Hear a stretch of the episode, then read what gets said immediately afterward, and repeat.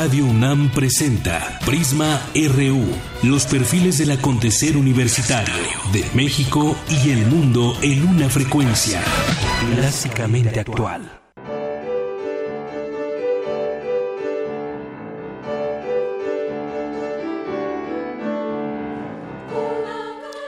Muy buenas tardes. Bienvenidos a Prisma RU. Les saluda Deyanira Morán. Gracias por escucharnos. Hoy, como siempre, le tendremos mucha información de la UNAM, información de contexto nacional e internacional.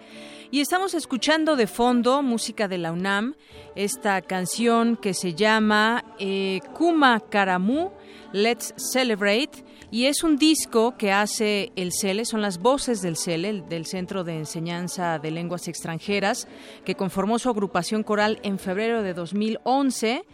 Y bueno, pues esto es parte de lo que han hecho eh, distintas canciones en varios idiomas. Quien los dirige es Gabriela Franco, cantante y directora, egresada de la Escuela Superior de Música del Instituto Nacional de Bellas Artes. Y Voces del Cele, bajo la dirección de Gabriela Franco, reúne integrantes de la comunidad del centro y ofrece un repertorio en diferentes lenguas, en alemán, en castellano antiguo, en francés, en inglés, en japonés, en náhuatl, en quechua y ruso, quechua y ruso, entre otras. Escuchemos un poco más de esta canción que se llama Cuna Caramu.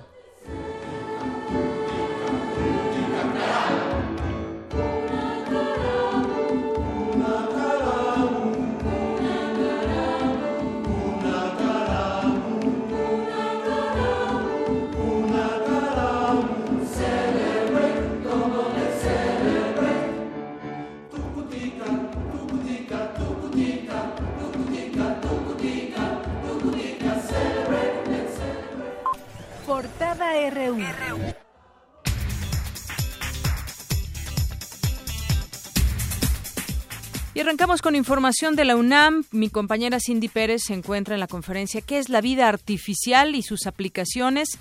Cindy, muy buenas tardes. Adelante. Muy buenas tardes, Deyanira y auditorio de Prisma RU.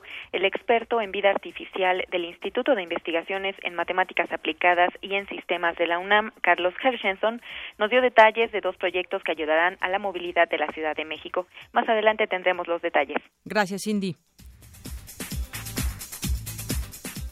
Y nos vamos ahora con mi compañera Virginia Sánchez porque la UNAM realizó un mapa de incendios forestales y nos tienes un adelanto de esta información. Vicky, adelante, buenas tardes. ¿Qué tal, Deyanira? Buenas tardes a ti y a todo el apreciable auditorio de Pisma RU.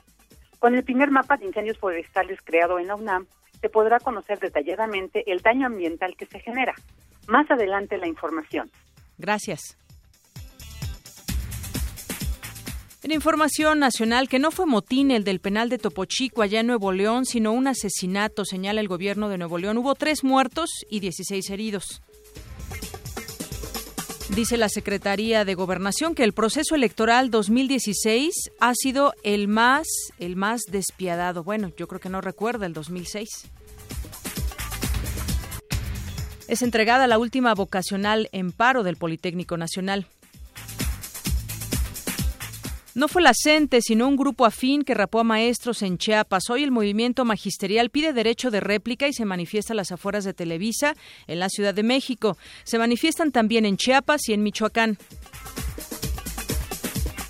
El IFETEL pone a consulta la licitación de 148 canales de televisión. Se dispara la venta de autos en México. Tan solo de enero a mayo se vendieron en el país 587.320 vehículos ligeros. Mayo ha sido el mes de más ventas. Y el jefe de gobierno capitalino, Miguel Ángel Mancera, dice en París que el hoy no circula no da votos, pero ayuda a la salud. Bueno, eso dice. Elementos del ejército apoyan a limpiar casas en la delegación Iztapalapa por las fuertes lluvias registradas esta madrugada. Este domingo habrá ley seca por elecciones en la Ciudad de México. El dólar al menudeo avanza sobre el peso mexicano, se venden 18.90 pesos. La activista venezolana María Corina Machado critica a la OEA por no responder con urgencia a las necesidades de Venezuela. Esta tarde en Prisma RU tendremos una entrevista con María Corina Machado, una de las más férreas opositoras al gobierno de Venezuela. En la cultura, la Filmoteca de la UNAM presenta el ciclo Shakespeare en el cine a 400 años de su muerte. El antiguo Colegio de San Ildefonso cuenta con un programa de atención a personas con discapacidad. En los deportes, en estos momentos se lleva a cabo la final de fútbol americano interfacultades en el campo 2 de Ciudad Universitaria. El próximo 18 de junio se llevará a cabo la decimocuarta carrera nocturna del deporte universitario de la UNAM. Se declara listo Juan Carlos Osorio, entrenador de la selección mexicana de fútbol, para competir el próximo domingo frente a Uruguay. Y la FIFA da a conocer nuevas reglas de arbitraje. ¿Sabías que...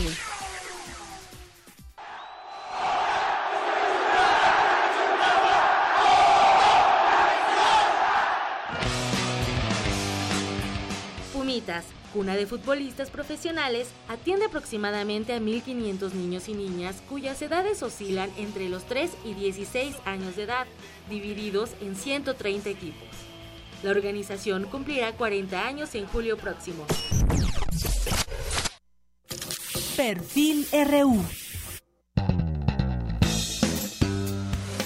Es la una con ocho y hoy en Perfil RU, en Perfil Humano, seguiremos platicando con Julieta Fierro, la astrónoma. En esta segunda parte ya le habíamos presentado una primera, hoy vamos a seguir platicando con ella. También me gustaría, me gustaría preguntarte, digo, a lo mejor eh, es una pregunta muy obvia. ¿Te gusta viajar? Y te lo pregunto porque estaría de más decirte eh, que cuando sales, pues seguramente miras esos cielos estupendos que nos ofrecen otros estados del país. Por ejemplo, eh, no sé si coincidas conmigo, pero el cielo de Oaxaca es uno de los más bellos que yo he visto en ciertas noches, incluso en otros, en otros países.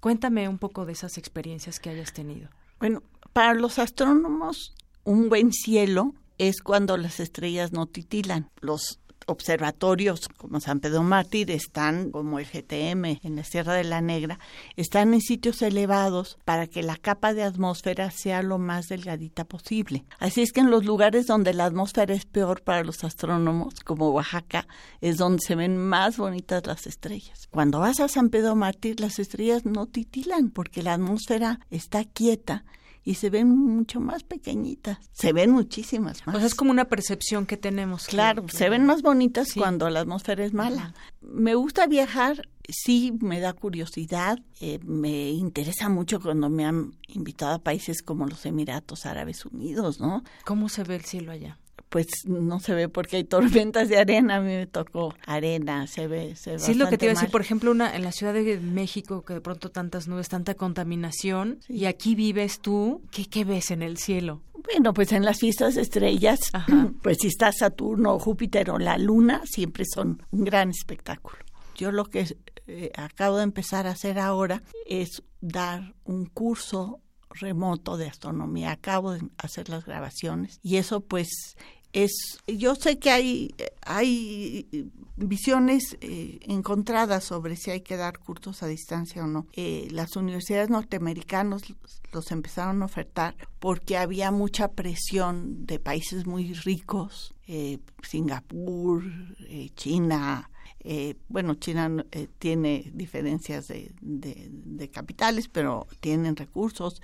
Por supuesto, los Emiratos Árabes Unidos querían contratar a los investigadores norteamericanos de las universidades más poderosas, pagándoles salarios altísimos para que fueran a enseñar a estos países. Y bueno, eh, Julieta, seguramente tienes, tienes muchas noches especiales que tú recuerdes con este tema de la, de la astronomía. Ha habido y has vivido eh, eclipses, eh, lunares, solares. Yo recuerdo uno que hubo, no me acuerdo exactamente el año, pero fue por el 97, Uno, 90, sí, 91. en La ¿91? Paz, sí. 91, don, pero aquí en la Ciudad de México donde se oscureció. Sí, ¿Ese sí, fue 91? Sí, sí, Fíjate, tenía ahí Yo estaba en La. Paz por, por o 2011, no, sí, 91, no, no me acuerdo, mis hijos eran chiquitos.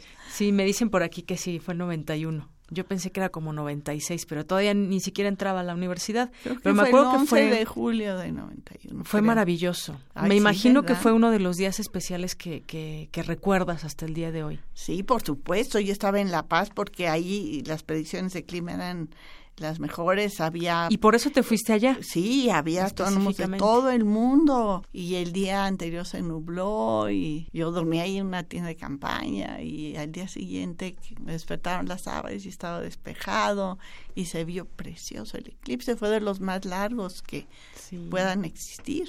Supe que también se hicieron, por ejemplo, en el espacio escultórico, mucha gente acudió y también se vio muy bonito y hay quienes nos quedamos en casa viendo en la azotea. Pero, fue un, igual. Un fenómeno que ¿Cuándo volveremos a ver? ¿Quién sabe? Así de largo, difícilmente. Va a haber uno pronto, ya no me acuerdo el año, de tres minutos que se va a ver aquí. Así es que los jóvenes también van a poder disfrutar de un eclipse. Vale la pena. Es no te la crees. Sí, no, no te la crees. Fue para mí increíble que de pronto el día se hiciera de noche y volviera a hacerse de día.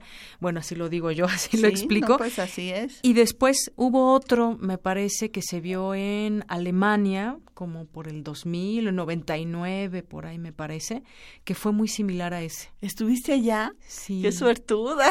Sí, fue increíble, porque mucha gente se desplazó a Alemania a verlo, porque era de los, de los lugares donde se iba a apreciar mejor. Me acuerdo, ese y el de México creo que han sido los fenómenos más impresionantes que yo he visto en mi vida, y no sé si se vuelvan a repetir, pero... o bueno, si yo los vuelvo a ver, ¿verdad? Que es otra cosa. Ojalá puedas ver muchos y los disfrutes tantos como esos. Muchas personas dicen, bueno, ¿por qué invertimos en astronomía? ¿Para qué sirve? Tú tienes ahí un teléfono celular. Imagínate lo que era antes mandar una carta y tenía que ir por ferrocarril. Yo hice muchas cartas, no sabes. Las llevaba el correo. Ahora, con eso, pues es mucho más barato que pagar un ferrocarril, el timbre y el sobre y etcétera.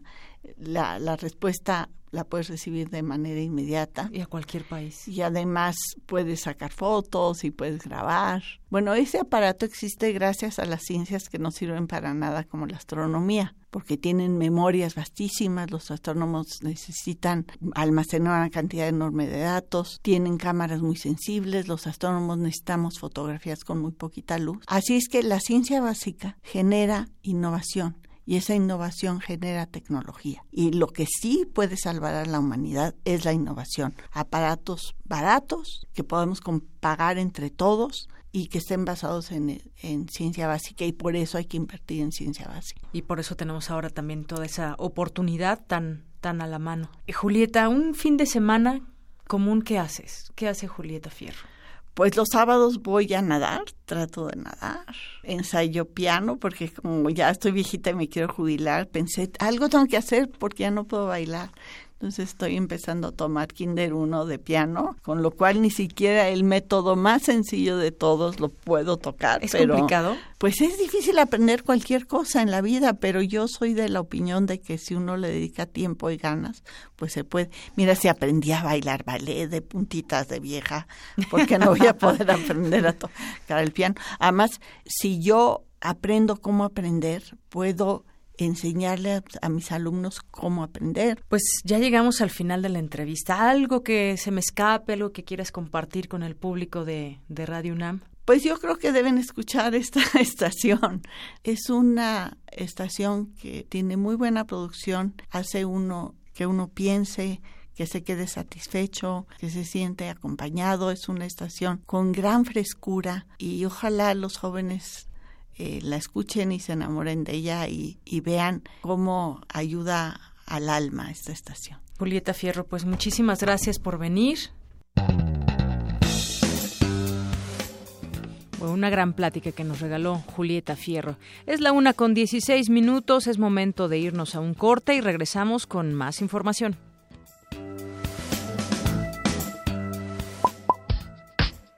Queremos conocer tu opinión. Twitter como arroba PrismaRU. Para nosotros, tu opinión es muy importante. Síguenos en Facebook como PrismaRU. Ingredientes para hacer la pócima de la diversión. Ancas de rana intrépida. Ratones de laboratorio plumas de pollo creativo. Mm, medio litro de carcajadas. Y listo. Revolvemos todo y decimos... Hocus Pocus, la revista de los peques y no tan peques. Gran estreno este sábado 4 de junio de las 10 a las 11 de la mañana por el 96.1 de FM. Aquí, en Radio UNAM.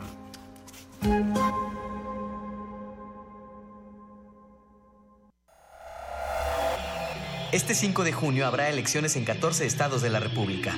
En 12 de ellos se renovará gobernador. Y en la Ciudad de México se integrará a la primera Asamblea Constituyente. Proceso Electoral 2016. Sigue la cobertura especial de Radio UNAM. Entérate de lo más relevante de la jornada el domingo 5 de junio de 2 a 3 de la tarde y de 8 a 9 de la noche por el 96.1 de FM y el 860 de AM. Radio UNAM. Clásicamente informativa.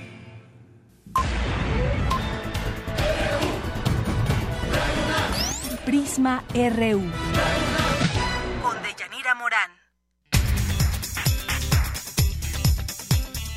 Estamos de regreso aquí en Prisma RU y recuerde que el próximo domingo vamos a, tener dos programas especiales con respecto a las elecciones, a este proceso electoral que se desarrollará el próximo domingo, de 2 a 3 de la tarde y de 8 a 9 de la noche, que por cierto ya el INE está llamando a los 37.7 millones de personas que pueden votar a que ejerzan este derecho el próximo domingo.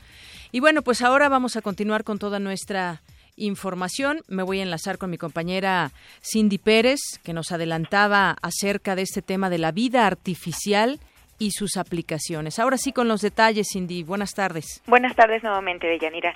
En los últimos años, la vida artificial se ha usado para observar a sociedades humanas y de animales con el fin de tratar de resolver problemas que nos afectan. Uno de ellos, sin duda, es la movilidad urbana en la Ciudad de México. Para darnos a conocer algunas aplicaciones de la vida artificial en este tema, esta mañana el doctor Carlos Herchenson del Instituto de Investigaciones en Matemáticas Aplicadas y en Sistemas de la UNAM dio una conferencia en la que señaló que han creado un sistema de coordinación de semáforos inspirados en las parvadas de aves, donde las señales responden a través de sensores a la demanda inmediata de cada flujo, esto pues bueno, haciendo más eficiente el tránsito. Vamos a escuchar al investigador. Haciendo estimaciones, los ahorros de combustible serían, digamos, de implementarse todo, todo este sistema, el impacto sería mayor a 10 líneas de Metrobús y el costo sería menor que una sola línea de Metrobús. Sin embargo, eh, hay el riesgo de que al agilizar el tráfico pues se motive el, el uso del automóvil y si incrementa la densidad de autos pues entonces va a salir peor, ¿no? entonces podría ser contraproducente. Asimismo, anunció un proyecto que podría ocuparse en el sistema de transporte colectivo Metro, el cual está inspirado en la comunicación de las colonias de hormigas. Vamos a escuchar nuevamente al doctor. En resultados preliminares que tenemos de una simulación de la línea 1, estaríamos ahorrando como dos minutos de, viaje por persona con una intervención de muy bajo costo. Llegamos a, una alternativa que de hecho ya se ha implementado en otras ciudades como en Singapur o en Seúl, donde se ponen líneas guía donde se, se, van a abrir las puertas. Entonces, la intención es que los pasajeros esperen detrás de, de esas líneas, de manera tal que cuando llegue el tren eh, se abran las puertas y hay un espacio para que la gente pueda salir, ¿no? El doctor Carlos Hershenson del Instituto de Investigaciones en Matemáticas Aplicadas y en Sistema de la UNAM también nos dio a conocer que del 4 al 8 de julio se va a celebrar en Cancún la decimoquinta edición de la Conferencia de Vida Artificial, esto por primera vez en América Latina. Hasta aquí la información de Yanira. Buenas tardes. Muy buenas tardes, Cindy. Y bueno, en más información de la UNAM, ahora nos vamos contigo, Virginia Sánchez. La UNAM realizó un mapa de incendios forestales, ahora sí con el detalle en un momento la tendremos a mi compañera Virginia Sánchez por todo esto, pues este mapeo que hace la propia Universidad Nacional Autónoma de México con respecto a los incendios forestales que cada año, pues como sabemos, que como sabemos, pues hay este estos problemas por la época de calor propia. Vamos con esta información que nos preparó. Los incendios forestales constituyen uno de los problemas ambientales que padecen varios países y que en gran medida han contribuido al calentamiento global. Según datos del Centro Nacional de Control de Incendios Forestales, durante 2015 en nuestro país se registraron 3.809 incendios de este tipo en 32 entidades federativas. Que en conjunto afectaron una superficie de 88.538.14 hectáreas, mientras que en lo que va de este 2016 se han contabilizado 6.626 incendios, con una afectación en 120.212.26 hectáreas. Para atender esta situación, la doctora Lilia de Lourdes Manso Delgado, investigadora del Instituto de Geografía de la UNAM, creó el primer mapa de incendios forestales de gran relevancia en México, herramienta que permite conocer con detalle el daño ambiental a través de algoritmos y un sensor La experta comparte a Radio UNAM algunos detalles.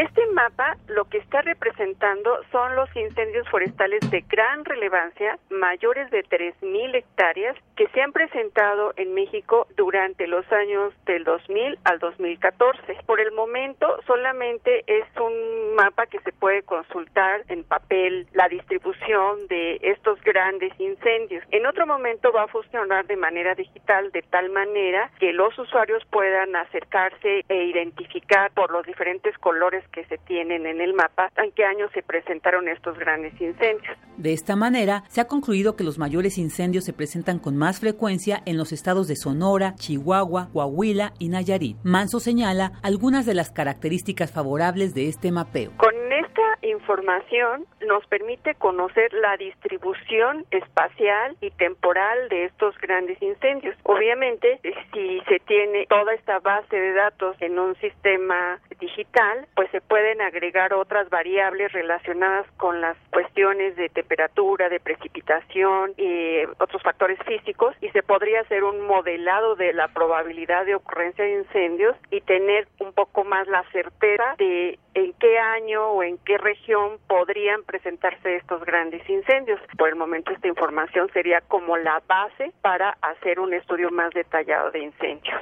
La investigadora asegura que en cualquier país se podrá obtener un mapa de este tipo si se utiliza como base la representación y metodología empleada, información que se encuentra para su descarga y procesamiento en el portal estadounidense del Producto de Incendios MODIS MCD45A1. Para Radio UNAM, Virginia Sánchez no quieren dar información. Según ahorita está toda la Fuerza Civil, ¿por qué no se quieren meter? Nosotros acabamos de llegar desde las 8 de la noche que nos avisaron que ya estaba el pedo. Un amigo, un vecino, una vecina que está ahí real. No he hablado con ellos, les grito y les grito y se están agarrando a balazos y a fierrazos ahí adentro, Algunas de las voces que se han escuchado tras este que dicen hoy no es un motín, sino fue un asesinato allá en el penal de Topo Chico. De nueva cuenta se convirtió en escenario de hechos violentos con la muerte de tres reclusos y 14 lesionados hay. La noche de ayer estos hechos se registraron en el centro penitenciario, en donde apenas el pasado mes de febrero un enfrentamiento entre bandas rivales dejó un saldo de 49 internos muertos y 12 lesionados. Manuel González, secretario general de Gobierno de Nuevo León, confirmó los disturbios en el penal cerca de la medianoche y dijo que ya se estaba investigando lo acontecido. Cuauhtémoc Cantúnez, secretario de Seguridad Pública de Nuevo León, habla acerca de cómo se desarrollaron los hechos. A las 21.25, los grupos que seguían al alias Javi o Maruchan le dan alcance, empezándolo a agredir. Al interior del mismo, otros internos inician una pelea, dan la, la, alerta al personal de seguridad del penal, desplegándose a lo largo del área del rondín y logran el control de la situación. Ante los hechos descritos, resultaron lesionados 19 internos. Muy bien, bueno, pues parte de lo que dijo hoy en una conferencia de prensa por la mañana respecto a este tema. En otras informaciones, Juan Carlos Gómez Aranda, secretario de Gobierno de Chiapas, señaló que la Organización Popular Independiente Emiliano Zapata es afín a la Coordinadora Nacional de Trabajadores de la Educación. Dicha organización rapó y vejó a maestros en Comitán el martes pasado. El funcionario aseguró que hay organizaciones que han estado apoyando al movimiento y la OPIES es una de ellas. Gómez Aranda señaló que ayer no laboraron 694 escuelas de las 20.000 y 3.128 de los 75.000 maestros que hay en Chiapas. Bueno, y es que después de lo que sucedió y estos señalamientos que se hicieron directamente a la CENTE, la CENTE reaccionó, también están molestos, piden derecho de réplica en todos aquellos medios que dieron por hecho que fue la CENTE la que rapó a estos maestros. No fue así, tienen grupos afines de comerciantes, de personas, incluso dicen ellos padres de familia, familia. El caso es que también hoy hay manifestaciones en Michoacán, en Chiapas continúan y aquí en la Ciudad de México. En el caso de la ciudad hay desviaciones y bloqueos en la circulación debido a estas movilizaciones y plantones eh, que han pues eh, traído problemas al tránsito vehicular y de personas en la, en la zona centro de la Ciudad de México. Aquí la pregunta es, pues ¿cuándo, ¿cuándo podrán sentarse a negociar con los propios maestros con respecto a este tema, porque ya la SEPTIM tiene una postura cerrada en torno al tema de abrirse al diálogo. Dice, hasta que acepten la reforma educativa, ellos dicen que no, y entonces tenemos en varios estados este, estos problemas de bloqueos. Campus RU. Cada vez son más las mujeres que deciden no tener hijos como parte de su desarrollo humano. Radio UNAM realizó un sondeo para conocer la opinión de la población.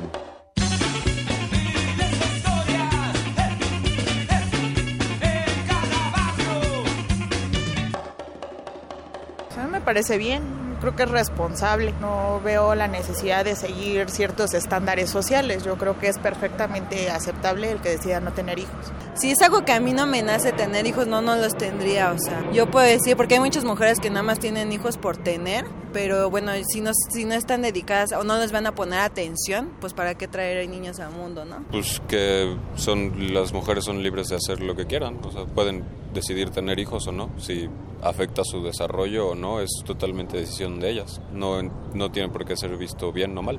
El derecho de no tenerlo o tenerlo pues es algo muy individual.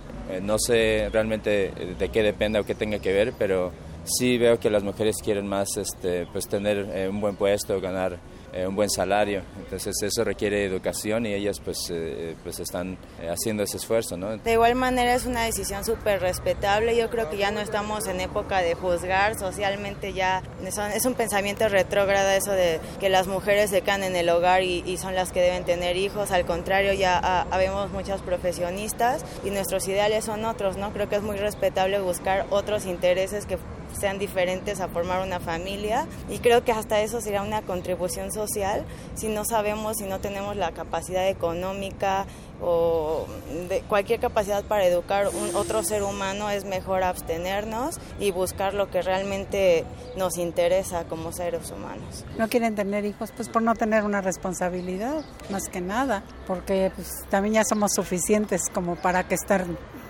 tener y tener hijos, ¿no?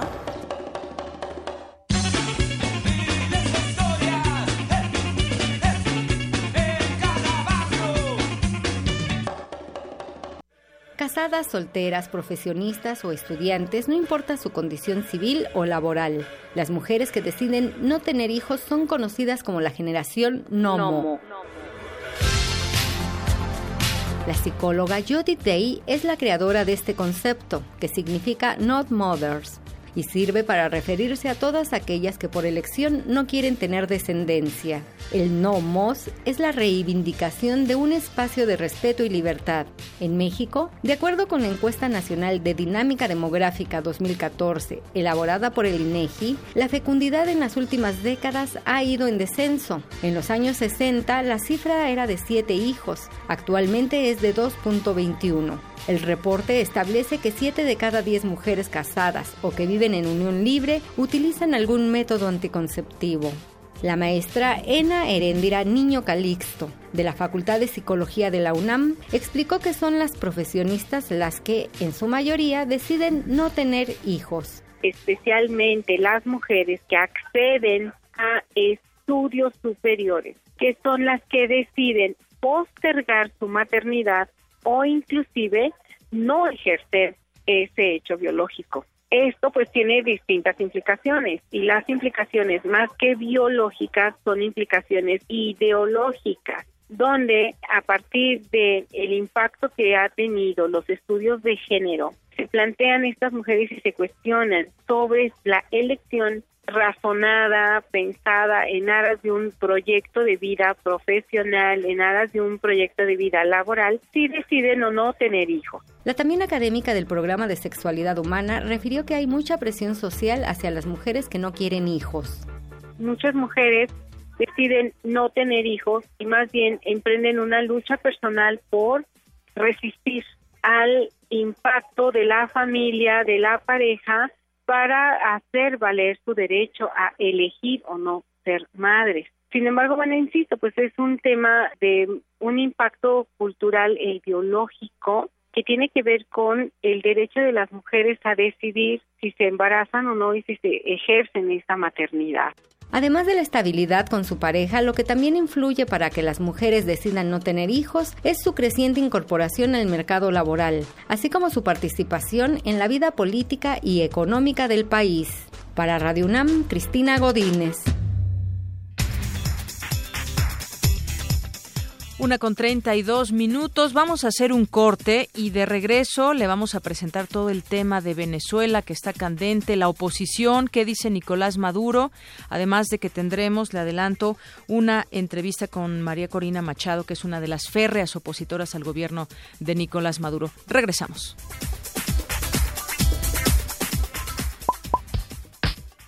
Queremos conocer tu opinión. Síguenos en Twitter como arroba PrismaRU. Para nosotros, tu opinión es muy importante. Síguenos en Facebook como Prisma RU.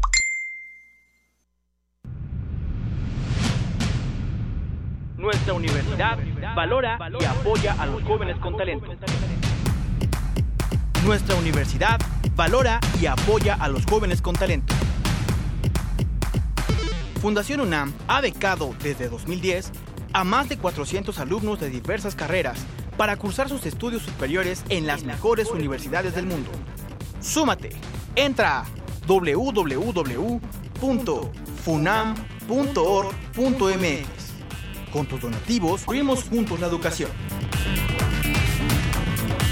Qué bien se siente regresar a la universidad un poco de lo que nos ha dado. Fundación UNAM. Fundación UNAM. Invitamos a disfrutar de los mejores platillos sonoros. Buffet Babel. Tenemos ingredientes de la más alta calidad. Cine. Mmm, ciencia. Temas de género. Literatura. Entrevista. Filosofía. Danza. A punto de turrón. Ecología. Medio ambiente al gusto. Cuentos. Música en abundancia y mucho más. Buffet Babel. Todo lo que puedas escuchar en un mismo lugar. Buffet Babel cambia de horario. Ahora de 14 a 16 horas. Lleva un pedacito de conocimiento. Una rica variedad de pequeños Una bocados. torre de conocimientos lista para ser devorada. Para la construcción del Ideas de pensamiento. todos los sabores. Buffet Babel. Acompaña tus comidas con esta barra de degustación para el oído. Buffet Babel. De 14 a 16 horas. Por el 96.1 de FM. Radio UNAM. Buen provecho. Global RU. Patria querida, no tengo harina, no tengo leche, no tengo café. Y vamos a seguir insistiendo como la gota que va a romper la gota que va a romper la roca hasta lograr que nuestros derechos sean respetados. Yo no tengo armas, yo no tengo nada. Yo estoy aquí en mi derecho a protestar. Y por eso los estudiantes no nos vamos a callar nunca. Y aquí recordándole a los oficiales que esta es la constitución que ellos tienen que seguir. La carta democrática la pueden hacer así, mira. Ponerla en un tubito bien fino, métase su carta democrática por donde le quepa.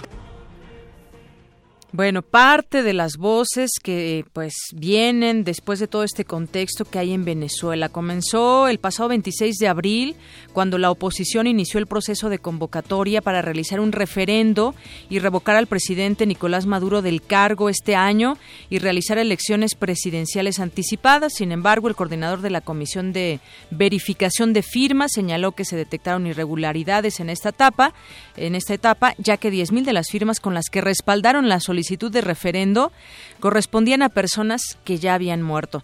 Después, el secretario general de la Organización de Estados Americanos, Luis Almagro, activó este martes apenas la Carta Democrática Interamericana para Venezuela al considerar que hay elementos suficientes que indican que en el país sudamericano se está produciendo una afectación del orden democrático que puede llevar a una situación de ilegitimidad si no se remedia. Almagro insta al gobierno de Nicolás Maduro a garantizar las celebraciones este año del referéndum revocatorio, a liberar los, precios, los presos políticos y a detener el bloqueo permanente, dice, de la Asamblea Nacional en manos de la oposición que le había solicitado actuar ante la crisis que se vive en este país. Ya, eh, pues eh, también embajadores caribeños rechazan la posición, dicen, intervencionista de Luis Almagro contra Venezuela. Ya hay voces que se están uniendo a Venezuela.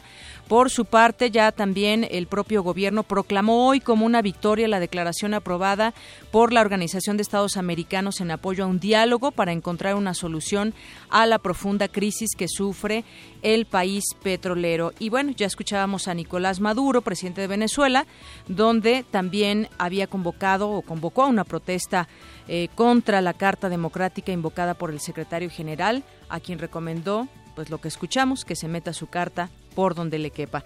Hace unos momentos mi compañero Rafael Arce entrevistó a María Corina Machado, como le digo, férrea opositora al gobierno de Nicolás Maduro. Vamos a escuchar lo que le dijo. ¿Qué tal, diputada María Corina Machado? ¿Cómo está allá en Venezuela? Muchas gracias por recibir los micrófonos de Prisma RU, Prisma RU de Radio UNAM. ¿Cómo está? Buenas tardes. Buenas tardes muchísimas gracias a usted, Rafael, y a todos nuestros hermanos mexicanos que sé que en estas horas cruciales, decisivas para Venezuela, están muy, muy cerca como, como somos hermanos latinoamericanos y entendemos que compartimos valores de dignidad, de libertad, de democracia en conjunto. Horas cruciales, diputada, eso, eso llama la atención. De nueva cuenta, horas cruciales allá en Venezuela. Así lo son, porque lo que estamos viviendo, y ustedes lo saben, es una crisis humanitaria sin precedentes, devastadora.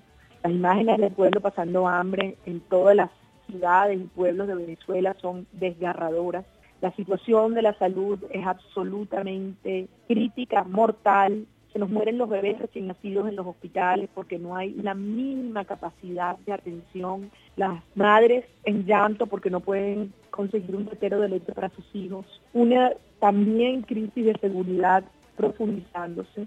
Y, y, la ausencia de la conciencia por parte de un régimen que al ver las reacciones de Maduro, por una parte negando el envío negándose a aceptar la ayuda humanitaria que manda la Iglesia Católica a través de Cáritas y por otra parte arreciando en la represión y en la censura con, con la pretensión de, callarnos la voz, de asfixiar a los venezolanos, lo cual desde luego no lo va a lograr. ¿Cómo se encuentra, cómo se encuentra diputada Machado, la, la oposición venezolana tras, eh, pues bueno, este encontronazo entre la Organización de los Estados Americanos, la OEA, eh, en torno a la aplicación de la Carta Democrática a Venezuela y el presidente Nicolás Maduro? Eh, ¿qué, ¿Qué papel juega en este momento la oposición venezolana? Bueno, en una posición muy firme, son muchos años eh, tratando de que el mundo reconozca lo que está pasando en nuestro país, muchos años. El informe del secretario general de la OEA, Luis Almagro, es demoledor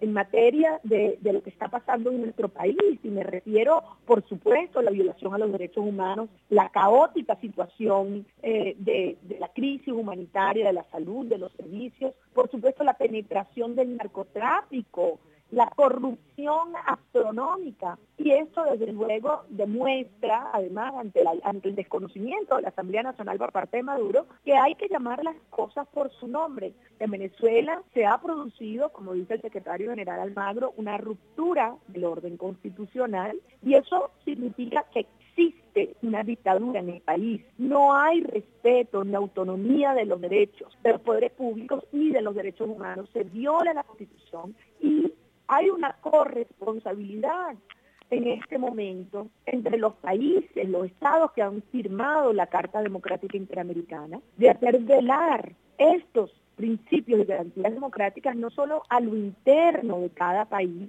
pero también en la totalidad de los países del hemisferio, porque los derechos humanos no tienen fronteras. Y esta es una hora en la cual ya no hay excusa. Cada gobierno, cada estado tiene que tomar una decisión si está con la democracia o con la dictadura, si está con la acción o con la dilación, y por lo tanto si está con Almagro o si está con la posición de Ernesto Samper, que, sirviendo los intereses del Estado, pues quiere buscar formas para que Maduro y su régimen ganen tiempo mientras se mueren los venezolanos. Diputada Machado, de surtir efecto la Carta Democrática, Venezuela, ¿cuáles serían las consecuencias para el país sudamericano? ¿Se aislearía? Eh, ¿Cuáles serían estas, estas consecuencias? Yo creo que sería un paso decisivo para avanzar en la transición a la democracia, para destrancar el conflicto actual. Ha quedado claro que Maduro y su régimen solo van a reaccionar frente a una firme presión ciudadana y frente a la clara y decisiva presión internacional. Hay algunos que, han dicho que la Carta Democrática debe posponerse para que haya un diálogo. Están partiendo de una premisa falsa. No existe un diálogo en proceso porque el régimen de Maduro negó, descartó todas las condiciones mínimas que expusimos las fuerzas democráticas para iniciar un proceso de un diálogo para la transición. De modo que la Carta Democrática no es un obstáculo, es todo lo contrario. La Carta Democrática es el paso decisivo para que ese diálogo para la transición efectivamente tenga lugar. Diputada, se nos va el tiempo. Dos preguntas. Primera, ¿reconsiderará Maduro? ¿Ustedes esperan esta, esta, esta posición de Maduro que reconsidere? Primera pregunta. Hay que entender quién dirige Maduro. Maduro sigue órdenes estrictas, directas, que vienen desde La Habana, Cuba, y está condicionado por las mafias que han ido penetrando todos los sectores eh, y sobre todo las instituciones públicas en Venezuela. Mafias que han hecho unas fortunas gigantescas, vinculadas desde el narcotráfico al contrabando y al lavado de dólares. De modo que Maduro no puede, porque no lo dejan ni quiere rectificar. Hay voces que aseguran que la OEA es el brazo articulador de Estados Unidos. ¿Qué opina? Yo creo que por el contrario, más bien el secretario general de la OEA está actuando con una autonomía de criterio eh, que porque ha sido el, fue el presidente el, secretario de Estado de los Estados Unidos Kerry quien alabó el, rol de, Zapatero por lo tanto por el contrario. No ve no ve usted un intervencionismo de la OEA en Venezuela si la OEA no actúa frente a lo que ocurre en Venezuela hoy amigos mejor es cerrar a la OEA y mejor asumir que la Carta Democrática está escrita en un papel, pero no para cumplirse. Porque si en algún momento en un país se están violando todos y cada uno de los preceptos de la OEA, se violan los derechos humanos, se desconoce la Constitución y se destruye la democracia en la Venezuela de hoy. Y cada día que Maduro permanezca en el poder ya no se miden horas, se cuenta en muertos. Así que esta decisión de ayer de darle a Maduro una nueva oportunidad para demostrar que no cree en el diálogo, no es otra cosa que plantearle al país un costo aún mayor en vidas humanas que se pierden cada día que ocurre. Diputada Machado, muy buenas tardes, gracias por su tiempo. Gracias a usted, Rafael, y al pueblo de México les pido, háganle escuchar y dejar muy claro a todas las autoridades de su gobierno que los mexicanos en este momento están con la democracia, con la libertad y con el pueblo de Venezuela. Muchísimas gracias. Gracias. Buenas tardes. Fue la diputada María Corina Machado desde Venezuela para los micrófonos de Prisma RU Radio UNAM. Muchísimas gracias a Rafa Arce por esta entrevista que le hizo a María Corina Machado. Como ve, dice que Maduro obedece, recibe órdenes desde La Habana, pero en contraparte, algunas voces o muchas señalan que el papel de la Organización de Estados de Americanos de la OEA es injerencista, que está obedeciendo intereses transnacionales. Mi compañero Antonio Quijano nos presenta la siguiente información. Adelante, Toño, buenas tardes. Hola Deyanira, buenas tardes a ti, a nuestro auditorio. Efectivamente, desde su creación en 1948, la Organización de Estados Americanos ha sido acusada de ser un instrumento de Estados Unidos de intervención en los países de la región. Al respecto, el Ministerio de Relaciones Exteriores de Cuba documenta 53 casos en los que el organismo se ha inmiscuido en la política interna de algunas naciones de América Latina. Habla Rodrigo Páez Montalbán, investigador del Centro de Investigaciones sobre América Latina y el Caribe. Siempre ha sido un organismo ligado al intervencionismo, pues, de, quien efectivamente tiene ahí el, el, control y el mando. Hay que recordar la expulsión de Cuba en los años 60, que es un ejemplo paradigmático. En ese, en ese entonces solo México fue la excepción, se quedó solo defendiendo el derecho de Cuba a pertenecer a la organización. Desde su designación como secretario general de la OEA, Luis Almagro ha mostrado una posición en contra del gobierno venezolano, apuntó. El asunto de la OEA es apenas una parte de, esta complejidad y digamos una parte peligrosa en cuanto que puede ser un instrumento para para intervenir, ¿no? Por eso que la resolución que se sacó ayer, eh, yo la veo desde un punto de vista más optimista, ¿no? Por lo menos se ha detenido este golpe primero y se ha optado por el diálogo, ¿no? Para el investigador del Centro de Investigaciones sobre América Latina y el Caribe, la situación entre la OEA y el país sudamericano es muy compleja prácticamente desde su entrada, Almagro se ha distinguido por una gran belicosidad con respecto a Venezuela. Incluso muy, muy pronto, apenas tomó su cargo, fue reconvenido por el expresidente Mujica, que plantó así como una línea diciendo yo ya no ya no juego contigo. Por este tipo de posición no tomó como una cuestión personal el asunto de Venezuela hasta aquí la información de Yanira. Muchas gracias, Toño. Solamente pues un, dato que hay que recordar. La posición ha sido de intervencionismo en la OEA en casos, por ejemplo, como Guatemala y Dominicana. Así que pues esto que dice el investigador pues tiene mucho sentido. Hoy hace mucho sentido también la posición que está justamente teniendo la OEA. Muchas gracias, Toño. Muchas gracias. Hasta luego. Hasta luego. Es la una con 48 minutos. Vamos a hacer un corte y regresamos con más aquí en Prisma RU. Queremos conocer tu opinión. Síguenos en Twitter como arroba PrismaRU. Para nosotros, tu opinión es muy importante. Síguenos en Facebook como Prisma RU. Este 5 de junio habrá elecciones en 14 estados de la República. En 12 de ellos se renovará gobernador. Y en la Ciudad de México se integrará a la primera Asamblea Constituyente. Proceso Electoral 2016. Sigue la cobertura especial de Radio UNAM. Entérate de lo más relevante de la jornada el domingo 5 de junio de 2 a 3 de la tarde y de 8 a 9 de la noche por el 96.1 de FM y el 860 de AM. Radio UNAM informativa. Ingredientes para hacer la pócima de la diversión. Ancas de rana intrépida. Ratones de laboratorio. Plumas de pollo creativo. Mm, medio litro de carcajadas. Y listo. Revolvemos todo y decimos... ¡Hocus Pocus! Hocus Pocus, la revista de los peques y no tan peques. Gran estreno este sábado 4 de junio de las 10 a las 11 de la mañana por el 96.1 de FM. Aquí, en Radio UNAM.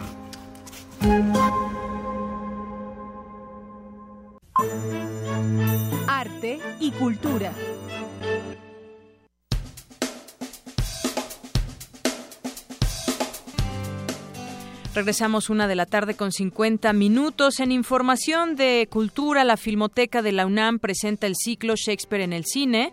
A 400 años de su muerte, la muestra recopila los filmes más relevantes que se han producido con base en la literatura del dramaturgo inglés en los últimos 50 años. La programación se puede consultar en filmoteca.unam.mx. En más información, el antiguo Colegio de San Ildefonso cuenta con un programa especial de atención a gente con discapacidad con 10 años de labor, el cual atiende a 800 personas al año. San Ildefonso para todos tiene diversas opciones, entre ellas visitas guiadas, intérpretes de lengua de señas y una y una mini guía braille. El objetivo es generar la inclusión entre individuos con distintas discapacidades y el público en general, pues mediante esta área se dan herramientas para tener una experiencia completa en el museo. El servicio ha sido utilizado hasta hoy por personas con disfunción motriz, auditiva, visual, cognitiva o múltiple, incluso las que padecen Alzheimer. Y con una selección de 155 trabajos que hablan De su ir y venir entre el cartón y la gráfica tradicional, Darío Castillejos resume 25 años de trayectoria y constancia artística en la muestra que a partir del 25 de mayo puede verse en el Centro Cultural Tlatelolco. Su labor lo ha llevado a convertirse en habitual colaborador de diversos medios como El Imparcial de Oaxaca, Foreign Affairs Latinoamérica y portales digitales como ADN Político o Courier Internacional. En la exposición El Circo del Poder que el Centro Cultural Universitario Tlatelolco ha preparado sobre el artista oaxaqueño Darío Castillejos, los espectadores son invitados a adentrarse en los secretos del oficio del monero o caricaturista.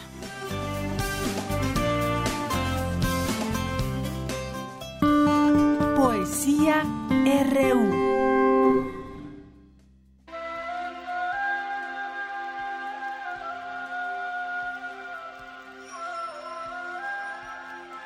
La ciudad, la tarde y tú. Entre mis brazos están desnudas la ciudad, la tarde y tú. La claridad ilumina mi rostro y también el olor de tus cabellos. ¿De quién son estos latidos que baten? Bum, bum. Y se confunden con nuestra respiración. ¿Son tuyos? ¿Son de la ciudad? ¿Son de la tarde? ¿O tal vez son míos?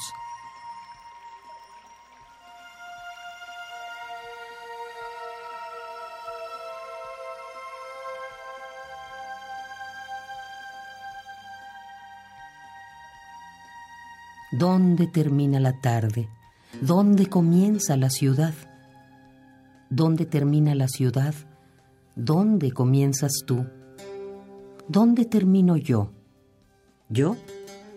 ¿Dónde comienzo?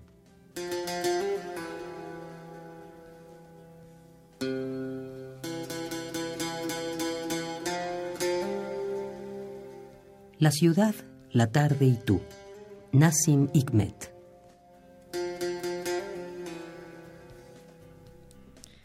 Los jueves vamos a tener a Margarita Castillo, como acabamos de escuchar, con la lectura de un poema. Ella es universitaria desde 1965, la UNAM es su casa, labora en Radio UNAM desde 1980, lleva 37 años en esta emisora, donde escribe, guioniza, produce y es una de las voces oficiales de esta radio. Su voz seguramente ya la reconocieron y ella nos va a regalar, como les comento, un poco de su voz en la lectura de algún poema. Hoy escuchamos La ciudad, la tarde y tú del gran poeta y dramaturgo turco Nassim Hikmet, en la voz de Margarita Castillo. Y bueno, antes de irme al Zarpazo RU, voy a regalar dos libros a las dos primeras personas que nos escriban a través de Twitter con el hashtag Quiero Libro. Recuerde, hashtag Quiero Libro. Nuestro Twitter es arroba PrismaRU.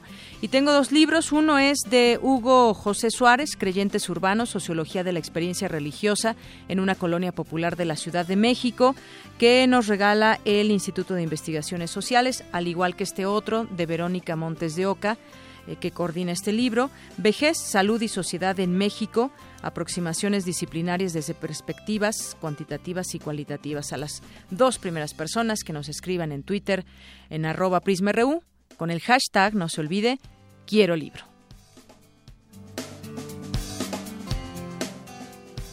Zarpazo RU.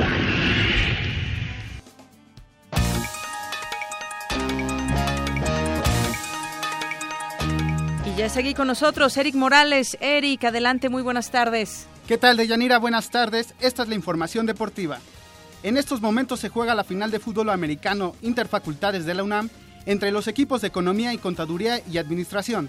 El partido al medio tiempo favorece a la Facultad de Contaduría que gana 3 por 0.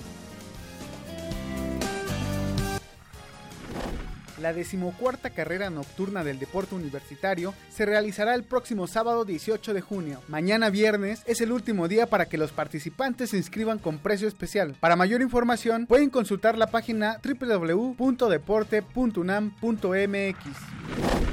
La FIFA anunció 10 nuevas reglas. Destaca la posibilidad de que el árbitro se apoye en repeticiones instantáneas para evitar polémicas en goles, expulsiones y penales. Las normas entrarán en vigor el siguiente año futbolístico. Luego de la victoria frente a Chile, el director técnico de la selección mexicana, Juan Carlos Osorio, dijo que este partido fue fundamental para planificar el juego contra Uruguay, escuadra sudamericana contra la que debutará este domingo en la Copa América Centenario. Que utilizamos estos dos partidos con dos estructuras diferentes de juego, buscamos unas eh, analizar ciertas complementariedades que nos van a dar todas las posibilidades de seleccionar mejor el grupo que nos va a representar contra Uruguay.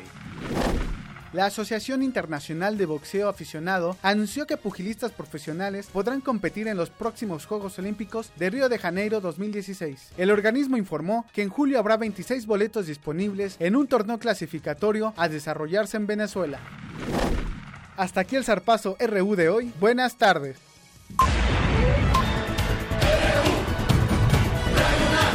Prisma RU. Con Deyanira Morán.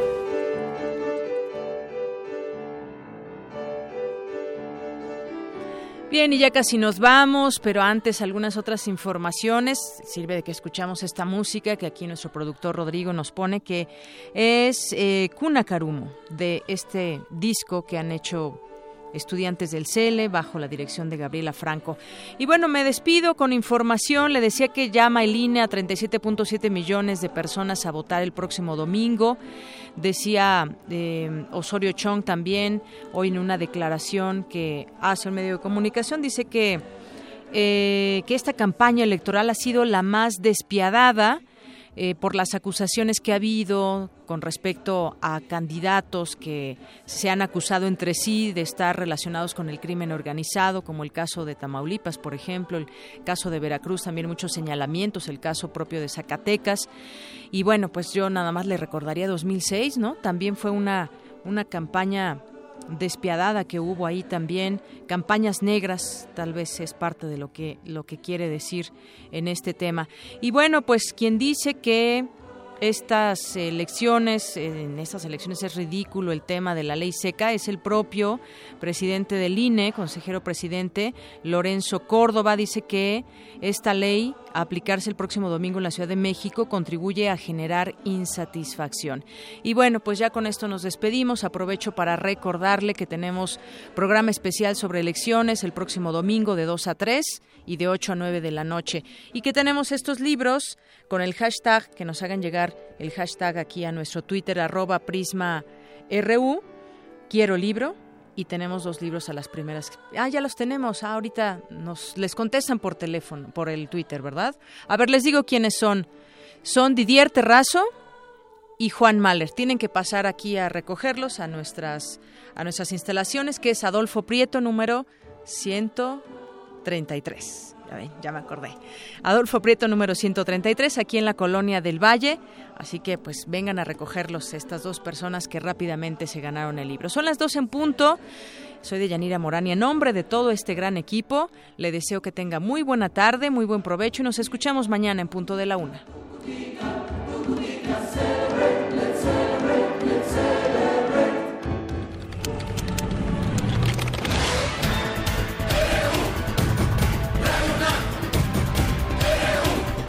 Prisma RU, los perfiles del acontecer universitario de México y el mundo en una frecuencia. De lunes a viernes, de una a 2 de la tarde.